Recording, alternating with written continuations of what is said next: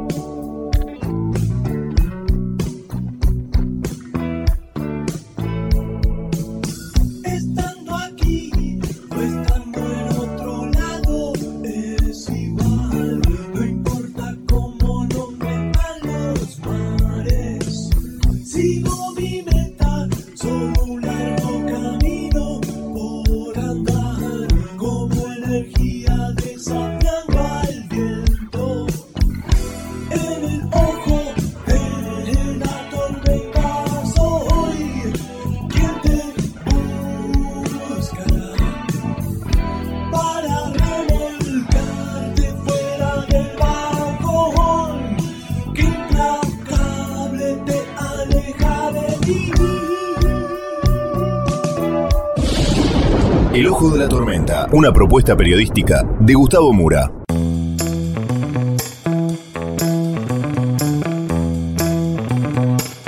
Bienvenidos al Ojo de la Tormenta. La tapa de hoy es El fantasma Miley. Vamos entonces con los temas del día de hoy en este breve sumario.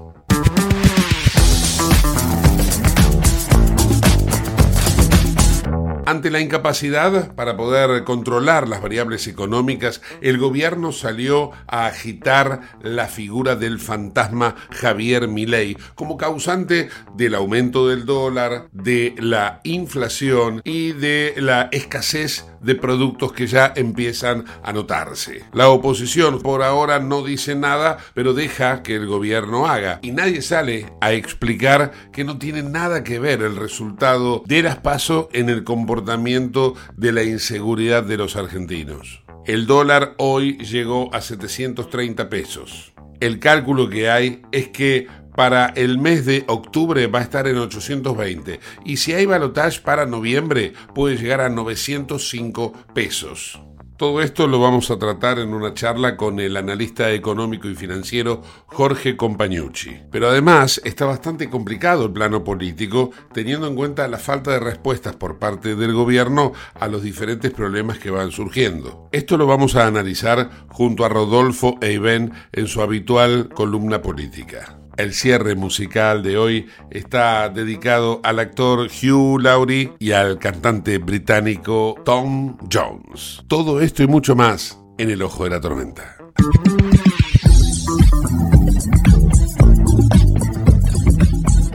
Auspicia este programa Autopiezas Pana. Más de 30.000 productos en stock y más de 30 años brindando seguridad para tu vehículo. No te olvides de visitarlos en la web pana.com.ar o llamarlos al 42504220. Autopiezas Pana, tu socio estratégico. Dirección Avenida La Plata 1933, Quilmes Oeste.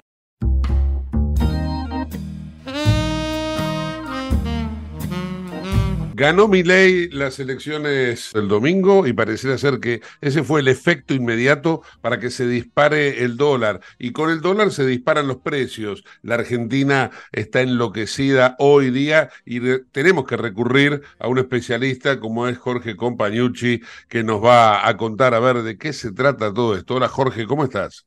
¿Cómo estás, Gustavo? Bueno, un poco lo que relatás vos es un poco lo que relatan también los distintos medios y algunos del oficialismo. Yo te diría que no es todo tan así. Primero, tengamos en cuenta que tras el día lunes, con los resultados puestos, eh, tuvimos el salto del dólar blue, eh, casi un 14%, pero claro, no fue el resultado de mi ley, sino la devaluación que realizó el oficialismo en un 22% en el dólar oficial. Eso fue un corrimiento de precios hacia el resto de los dólares que cotizan en nuestro país. El resultado de mi ley, uno podría decir, trajo incertidumbre. Eh, si vos recordás, hace un mes y medio atrás te dije que íbamos a tener un dólar para las elecciones en torno a 650, 660, y en ese momento hablábamos de 490, 500. Claro, sí, eh, sí. ¿Ya sabía yo el resultado del triunfo de mi ley? No. ¿Qué sucede? Es que estamos atravesando ya de hace varias semanas una tormenta de corriente cambiario, que es precisamente la devaluación constante del yuan, eh, y que este dólar que siguió avanzando en el día de hoy también un 0,35% en China, es lo que también lo está repercutiendo. Nuestras reservas líquidas son básicamente yuanes y si el yuan se debilita, vos tenés menos poder de fuego.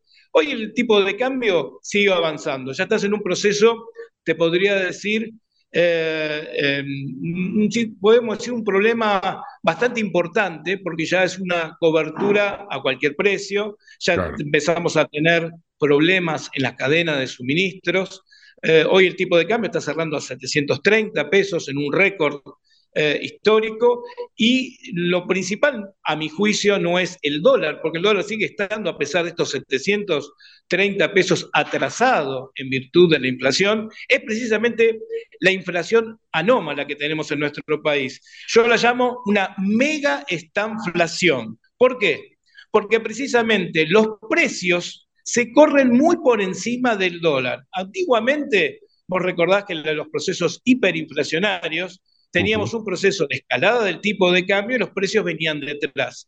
Bueno, pero venían detrás por debajo de la devaluación. No, ahora yo te doy un ejemplo. Yo el miércoles pasado adquirí eh, una heladera, eh, no muy importante, una heladera de 443 litros en 700 mil pesos con un dólar de 560, 560.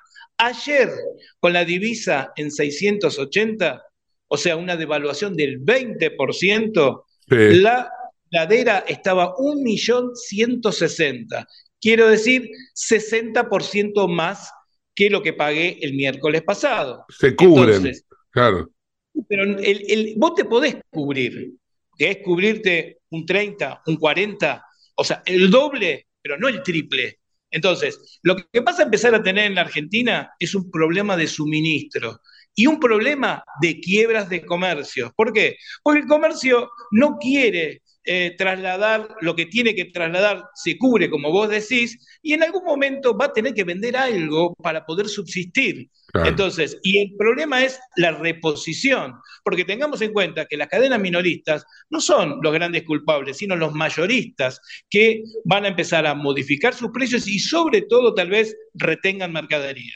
Claro, claro, claro. Entiendo perfectamente. Ahora, eh, vos fijate eh, que también las medidas que se aplican por parte del gobierno terminan yendo en contra de los intereses del gran engranaje que es el país. Hoy, por ejemplo, aumentó la carne.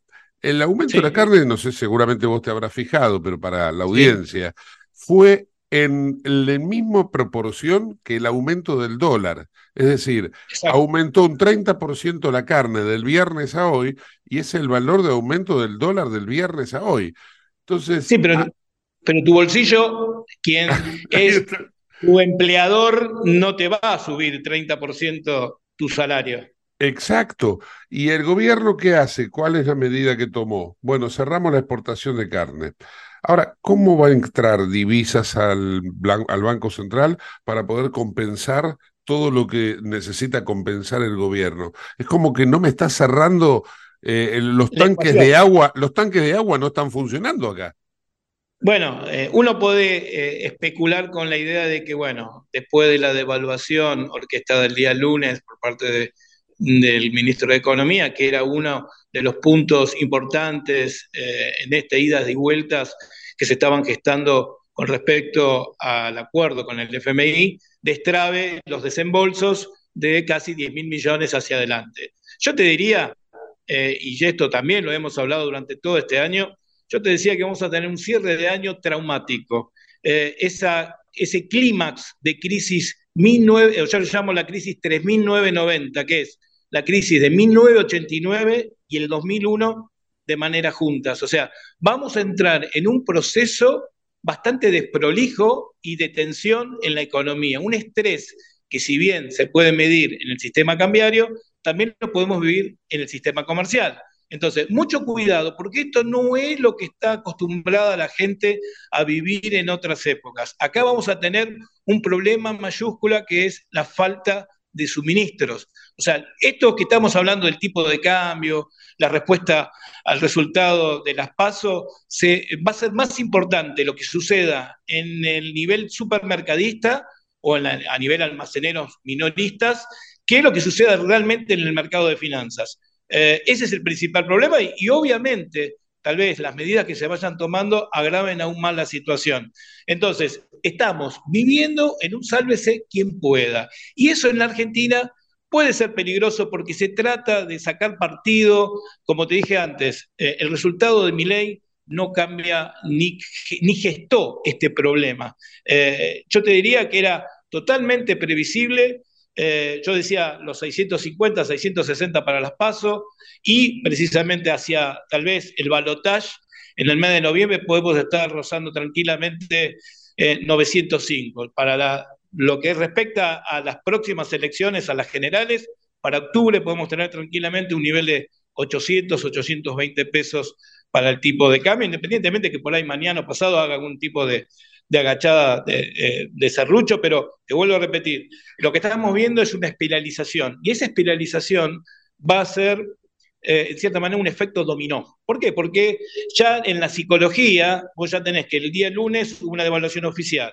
tuvo un salto del tipo de cambio eh, informal en un 15%, hoy pega un salto el tipo de cambio en un 6%. Entonces, esos a nivel mayor lo que va a hacer es, para, esperemos pasar esta semana, eh, digamos que no tengamos precio eh, y vemos cómo, cómo evolucionan los acontecimientos la semana entrante. Pero ya te digo, eh, mm, adherir este problema que hace el tipo de cambio al resultado de las pasos es bastante irresponsable si lo tenemos en cuenta que vivimos en una inflación que viene girando al 120% hasta hace un mes atrás, con un dólar que crecía el 55-60%. Entonces, Tengamos en cuenta que el dólar venía trazado la mitad de lo que había eh, gestado la inflación en el último año. Por eso hay que ser cuidadosos y es razonable.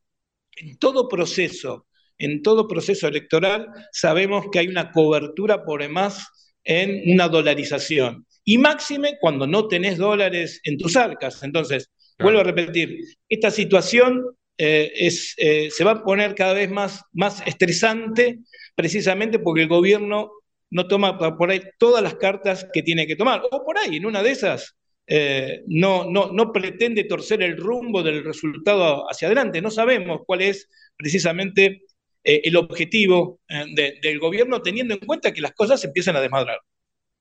apelo más allá de tu conocimiento de analista técnico que siempre recurrimos y esto que nos acabas de dar con esa precisión cartesiana, ¿no?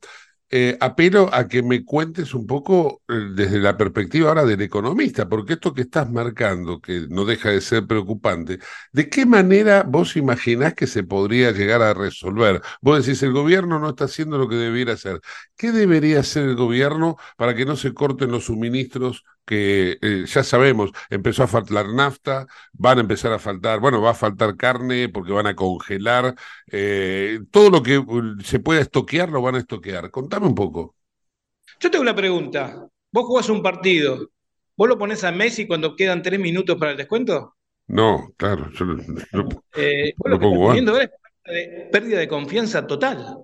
O sea, no hay manera de restaurar eh, la confianza o apelar a un tipo de medida. Vos necesitas, obviamente, no te voy a decir eh, eh, una situación de, llamémosle, una locura, decir, adelantamiento de las elecciones, no podemos apelar hasta octubre. No, las cosas no están como para llegar a ese punto, por lo menos por ahora. Pero realmente vos no podés tomar ninguna medida, primero, porque todas las medidas que quisiste implementar, todas fallaron. Todas. De inflación, de tipo de cambio, no hay una. Entonces, eh, vos pensás, eh, o sea, la, común, eh, podemos decir, lo común dentro de la sociedad, que pueda pensar que se puede restablecer algún problema que haga la inflación o algún proceso devaluatorio, no, no hay ninguna manera. sea, ya la confianza está perdida. Cuando, es cuando tu mujer te engaña y Mm. vos no vas, a, vos no vas a realmente a pensar que, o sea, la duda la vas a tener toda tu vida. Toda tu vida, sí, es cierto, es cierto. Claramente. Jorge, este, agradecido por este tiempo y por lo didáctico que ha sido. ¿eh? Te mando un fuerte abrazo y a estar atentos a ver este proceso, como vos bien marcás, inclusive recuerdo la entrevista antes de las pasos que vos nos decías, esto comparado con lo que fue la elección de Macri, ¿no? Que también Claro. el dólar se había disparado y no paró de crecer. No es que Obvio. fueron tres días, no paró de crecer.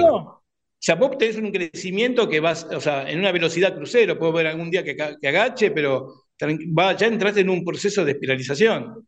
Jorge Compañucci en el ojo de la tormenta. Aquel que quiera hacer alguna consulta directamente al Twitter, compa1968. Jorge, un fuerte abrazo. Gracias.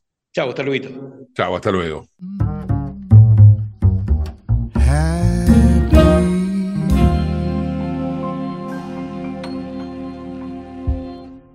En Lubestop Banfield te revisamos el auto y le hacemos el cambio de aceite y filtros en media hora. Lubestop Banfield es un lubricentro integral donde también podés cambiar las pastillas de freno de tu vehículo. Lubestop está en el SINA 471 Banfield. Y si no podés traer el auto, te hacemos el service a domicilio. Instagram y Facebook, Lubestop Banfield. Ahora vamos a hacer una breve pausa. No te vayas del ojo de la tormenta. En el ojo de la tormenta un niño.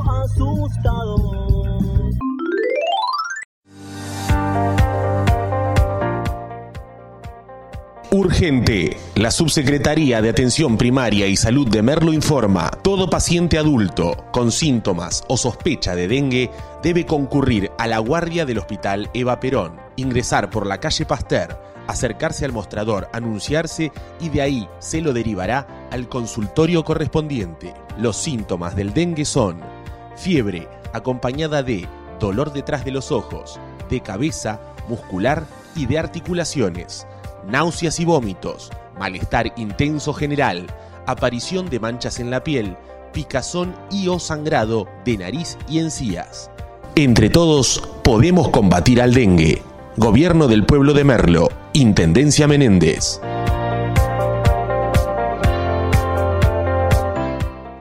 Autopiezas Pana, distribuidor nacional de autopartes, líder en el rubro suspensión, dirección y frenos para vehículos. Para más información sobre las marcas que trabajamos, visítanos en nuestra web pana.com.ar o escribinos a nuestro email pana.pana.com.ar. Autopiezas Pana, tu socio estratégico. En Lanús, nuestros vecinos cuentan con el nuevo programa de telemedicina pediátrica para chicos de hasta 16 años. Si sos vecino de Lanús, solo tenés que empadronarte, registrate en la app y acceder a tu consulta médica. Así de fácil. Informate en lanús.gov.ar barra telemedicina. Lanús nos une. Te invitamos a conocer La Pampa, porque creemos en una nueva forma de viajar a un ambiente ideal para estos tiempos. Aire puro, bosques y fauna nativa, gastronomía gourmet, vinos patagónicos, pueblos con historias emocionantes. En La Pampa, seguro te relajás, seguro te emocionás, seguro disfrutás. Viaja seguro, viaja a La Pampa, portal de la Patagonia. ¿Sabías que todos los accidentes por inhalación de monóxido de carbono son evitables? Chequea que la llama de tus artefactos sea azul. No olvides ventilar los ambientes de tu hogar todos los días, verificando que las rejillas cuenten con salida al exterior y las ventilaciones no estén tapadas ni sucias. Y controla las instalaciones internas con un gasista matriculado. Con estos consejos, proteges a tu familia. Metrogas, damos calor. ¿Qué es lo que hace a San Isidro distinto? ¿Será que vivimos haciendo obras que nos hacen vivir mejor, como la nueva senda del hipódromo? ¿Será porque seguimos haciendo megaconstrucciones? Sí, porque seguir mirando hacia adelante hace todo distinto. San Isidro, municipio. CRIBE, Centro de Rehabilitación Integral Belepoc, atención dedicada ante las principales enfermedades crónicas e invalidez del sistema nervioso. www.cribe.com.ar Independencia 5182, Villa Ballester, teléfonos 4768-6774 o 4767-6296. Merlo crece en obras. La Secretaría de Obras y Servicios Públicos de Merlo avanza con el plan de renovación de la red vial. Estos trabajos mejoran la transitabilidad de las calles, la seguridad y la calidad de vida de nuestros vecinos. Ya finalizaron trabajos de pavimentación en la calle Junín entre Cervantes y Ruta 40 en Merlo Centro. Se encuentran en ejecución en Irigoyen entre Garay y Cámpora en Merlo Norte y continúan nuevas obras en el distrito. Merlo crece en obras. Intendencia Menéndez. ¿Tenés Galicia? Tenés que saber algo. ¿Tenés alguna duda? Tenés alguien que te escucha y te da atención 24/7. ¿Tenés ganas de hacer algo? Tenés muchos beneficios en lo que más te gusta. Tenés ganas de no hacer nada. Tenés una app para hacer todo desde el celular sin moverte del sillón de tu casa. Tenés, todo para vivir un día a día mejor. Tenés Galicia. Tenés Galicia.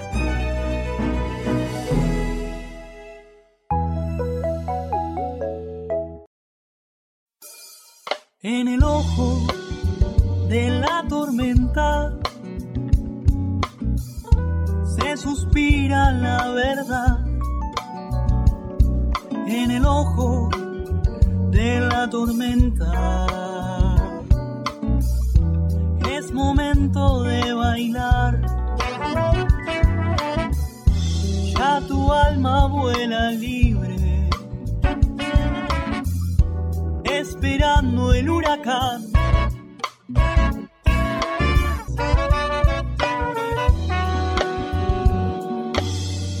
Auspicia este programa CRIBE. CRIBE es un centro de rehabilitación integral que está ubicado en Villa Ballester, provincia de Buenos Aires, certificados con normas de calidad ISOIRAM. El centro CRIBE ofrece, entre otras terapias, tratamiento de rehabilitación por ozono. La página web es www.cribe.com.ar, sino en facebook.com barra cribecom. CRIBE queda en Independencia 5182 Villa Ballester. Los teléfonos 4768-6774 o 4767-6296. Escribe Centro de Rehabilitación Integral Belepop.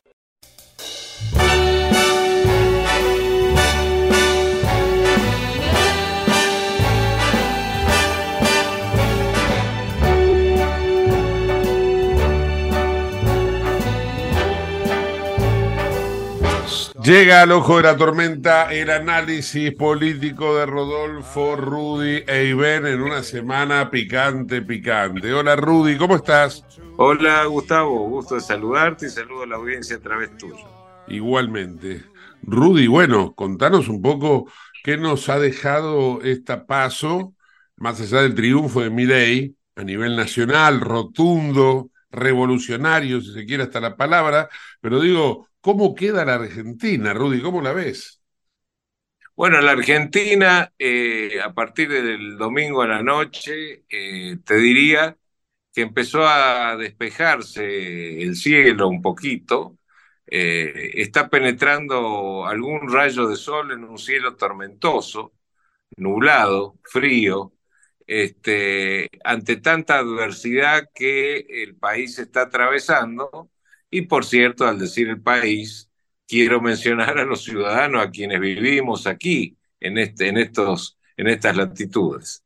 Eh, el, triunfo de Javier Milei ha cambiado el escenario objetivamente de la situación fáctica de la Argentina, tanto en el aspecto político, obviamente, eh, como en el aspecto económico y también con consecuencias, obviamente, en lo social.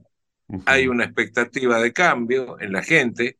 La gente ha demostrado estar cansada de los viejos caudillismos y de la penetración absoluta del Estado en la vida privada de las personas, eh, donde se han violado derechos individuales, donde se ha violado la administración de justicia, donde se ha violado la constitución, donde se ha violado la institucionalidad y hasta la salud pública derecho este, inalienable de los ciudadanos, con este, las actitudes flagrantemente asesinas y fuera de lugar de este gobierno irresoluto, con personas incapaces que llevaron adelante la situación de la pandemia que a todos nos afectó.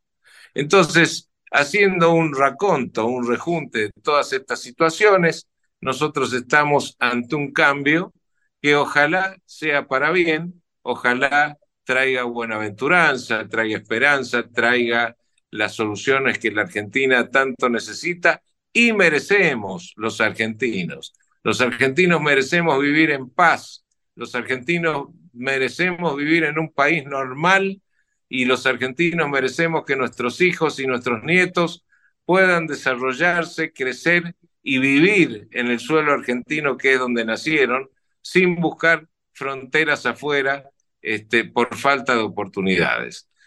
Eso en líneas generales es lo que dejó la noche del domingo, como se llamaba el programa del recordado Gerardo Sofovich. Mm. Ahora, vos sabés muy bien que hay sectores de la Argentina que van a resistir como gato panza arriba muchas de las reformas que de triunfar en una eventual general Milei, hasta te diría, en caso de triunfar eh, candidato de Juntos por el Cambio que ganó, que es Patricia Bullrich, esas reformas, eh, por ejemplo, sectores del peronismo, las van a combatir. Yo no, no, me voy a olvidar nunca cuando quiso Ricardo López Murphy modificar algunos estamentos de, de, esas estructuras que ya, lógicamente, ya en ese momento estaban eh, anquilosadas y derruidas, imagínate ahora, y le hicieron la vida imposible y terminó colapsando ese Ministerio de Economía. Yo no quiero pensar lo que puede llegar a ocurrir cuando Milley o Bullrich, alguno de los dos, si les toca, metan la cuchara. Contame un poco cómo ves eso, Rudy. Bueno, yo lo voy a asemejar eh, a la aviación. En la aviación, en la década del 40, del 30, del 50 y del 60, en la aviación, cada vez que había que atravesar una tormenta, los radares, los pilotos automáticos y la aviónica, como se eh, denomina la tecnología de la aeronáutica, eh, no habían evolucionado tanto como posteriori. Por lo tanto, el avión debía esquivar una tormenta sin importar la cantidad de kilómetros en que debía desviarse. Muchas veces debía hacer escalas técnicas para recargar o reaprovisionar combustible antes de volver a despegar. Ahora bien, en los aviones de la actualidad, internacionales, intercontinentales y, los jets eh, privados que nosotros vemos con esa capacidad, eh, la situación ha cambiado absolutamente y hoy vemos que los aviones pueden volar arriba de situaciones complicadas climáticas y no pasa nada y el vuelo este, asimismo puede llegar a ser muy sereno, como si nada estaría pasando abajo. Eh, en la situación política argentina es comparable porque en la época en que le sucedió eso a López Murphy, primero no había conducción política, había un individuo como presidente de la nación muy cuestionado y muy flojito como era Fernando de la Rúa, y la situación política de la Argentina venía este, absolutamente eh, mellada y tocada porque habíamos tenido 10 años de estabilidad habíamos tenido, bueno, un presidente con una conducción muy elocuente como fue Carlos Menem, y caímos a manos de la Rúa y el radicalismo, que pruebas al cántaro terminaron como se terminó.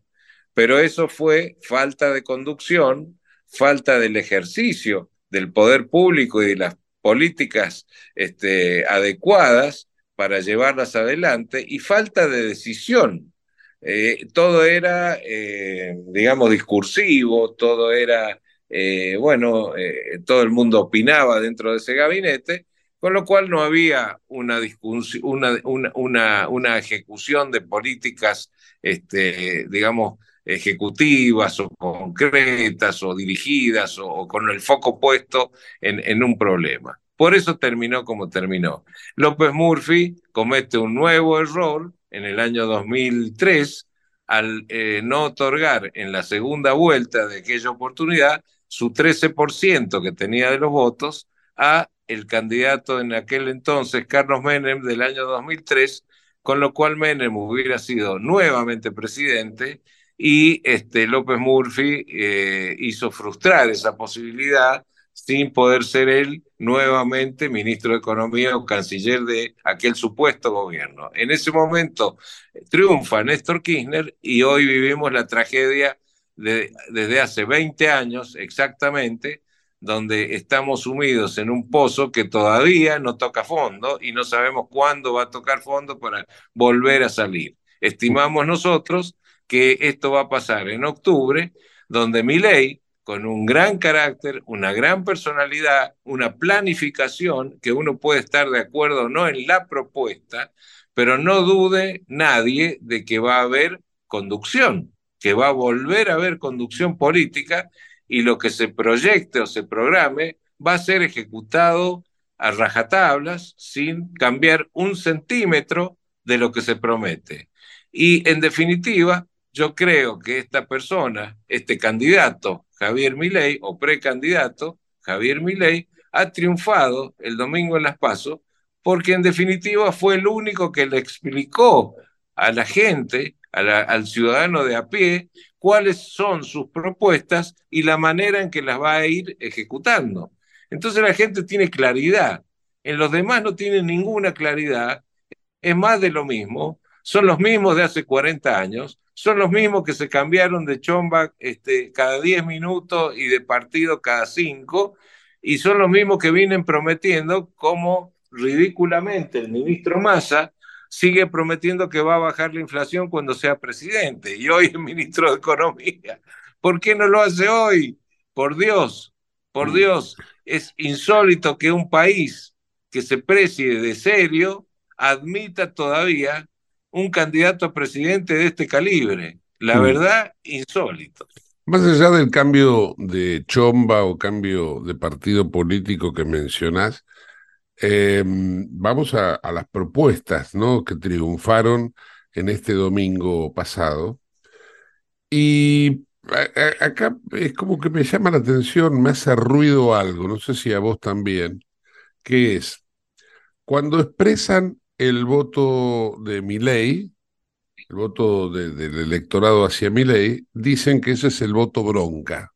Pero yo diría que el voto bronca entonces es el 58% de los argentinos, porque Patricia Bullrich, independientemente de que hay un componente del larretismo en ese 28% que tiene ella, pero Patricia Bullrich también expresa un poco cosas que mi ley también decía, ¿no? O que dice.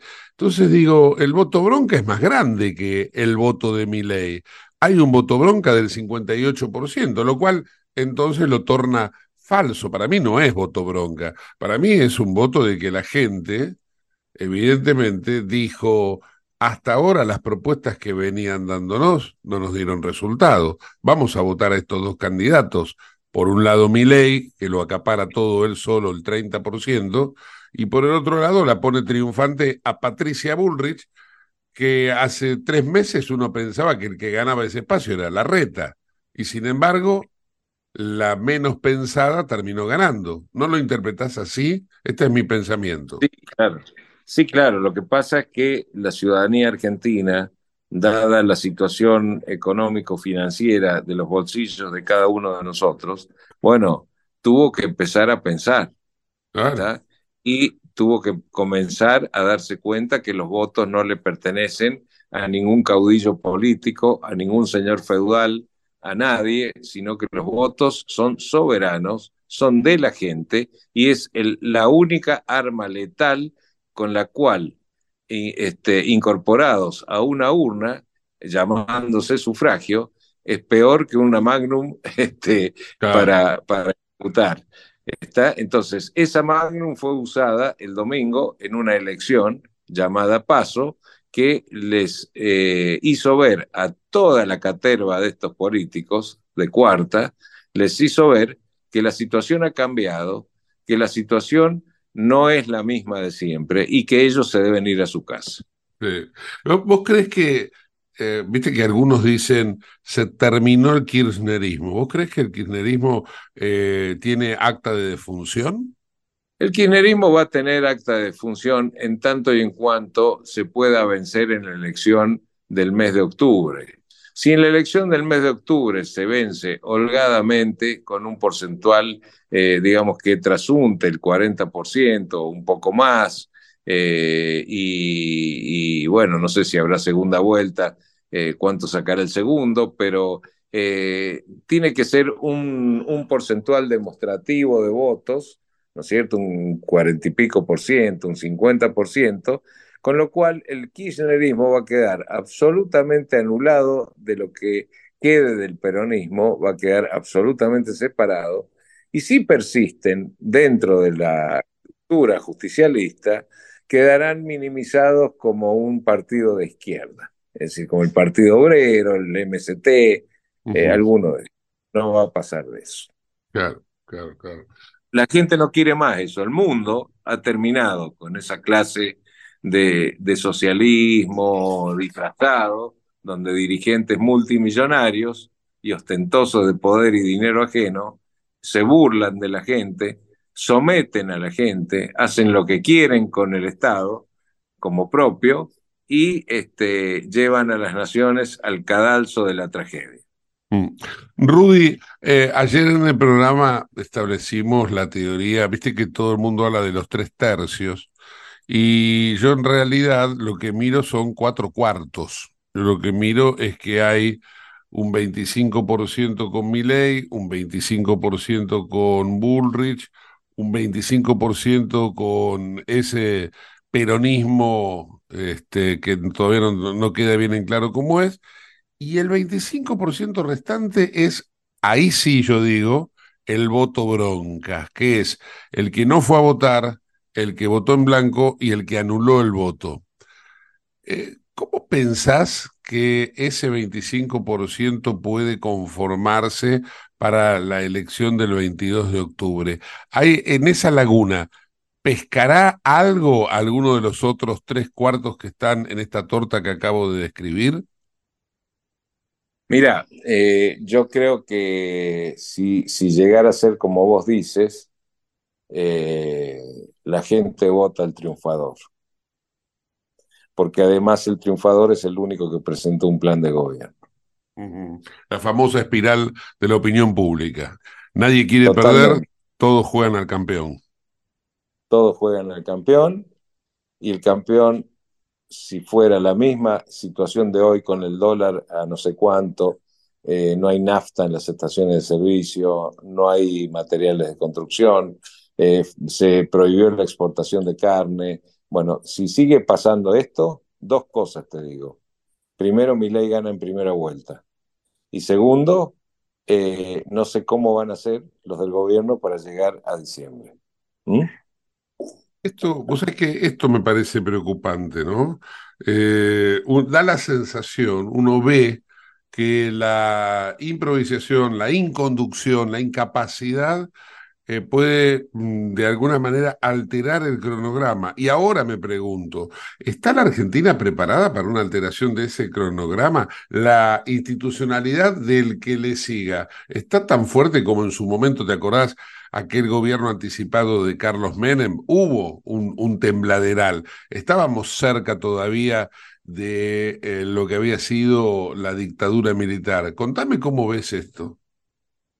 Bueno, es preocupante, realmente es preocupante, pero según hemos escuchado declaraciones de Javier Milei de estos días, de ayer y de ante, no sé si de anteayer domingo, pero de ayer seguro, eh, él asegura estar preparado para asumir, él asegura tener su equipo y él asegura tener eh, una cantidad de medidas y de sustento financiero internacional que permitiría asumir el gobierno eh, de cualquier forma. No sé si te ha quedado algo pendiente para decir, Rudy. Mira, hay una expresión que me ha quedado pendiente y que si querés la desarrollo un poquito, pero se resume en una sola palabra, muy breve. Y es, solo nos queda rezar. Eh, la situación es muy grave, es muy preocupante y, y vuelvo a reiterar, estos señores, en lugar de gobernar, han salido a sembrar el miedo acerca de la figura de ley. Y también me retrotraigo al año 1988, cuando previa a la elección en que ganara Carlos Menem en 1989, salió a sembrarse el miedo o el terror alrededor de la figura de Carlos Menem. Vos recordarás cuántos decían, si gana Menem me voy del país. ¿Mm?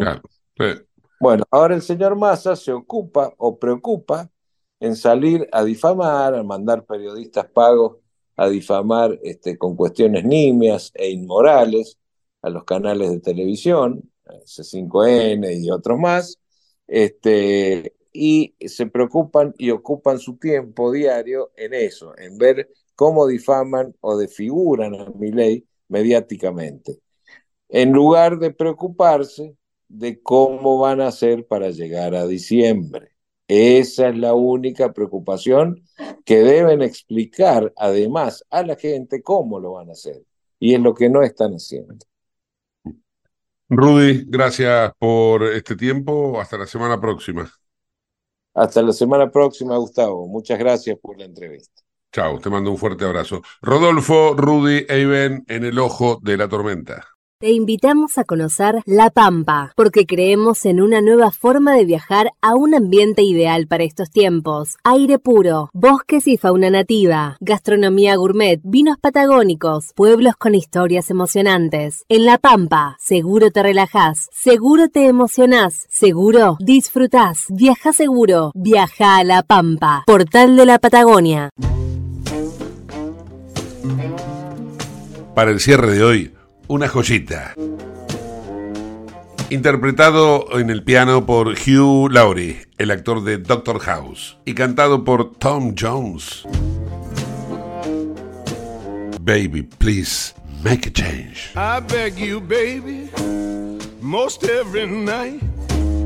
Please don't scold me, just treating me right. Baby, please make a change. Baby, please make a change. Baby, please make a change. I think it will do you good. That'll change an ocean and the deep blue sea. Be kind to your baby, there'll be a change in me. Baby, please make a change. Baby, please make a change. Baby, please make a change. I think it will do you good.